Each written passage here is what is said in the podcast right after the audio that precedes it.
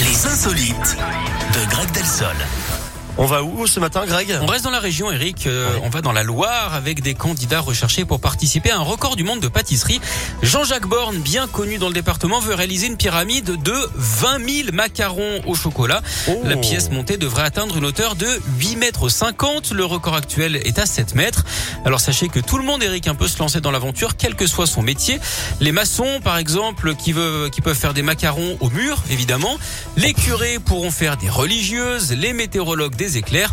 Chacun devra apporter 20 macarons de 4 cm de diamètre. Ça se passera le dimanche 6 novembre à Andrézieux-Boutéon. Vous pouvez vous inscrire hein, jusqu'au 15 octobre.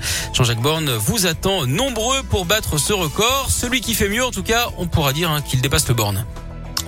N'importe quoi. Merci beaucoup, Greg. Vous revenez dans une heure? Avec plaisir. Allez, à tout à l'heure. À tout à l'heure. Camila Cabello et Chiran, c'est Bam Bam, et c'est ce qu'on écoute juste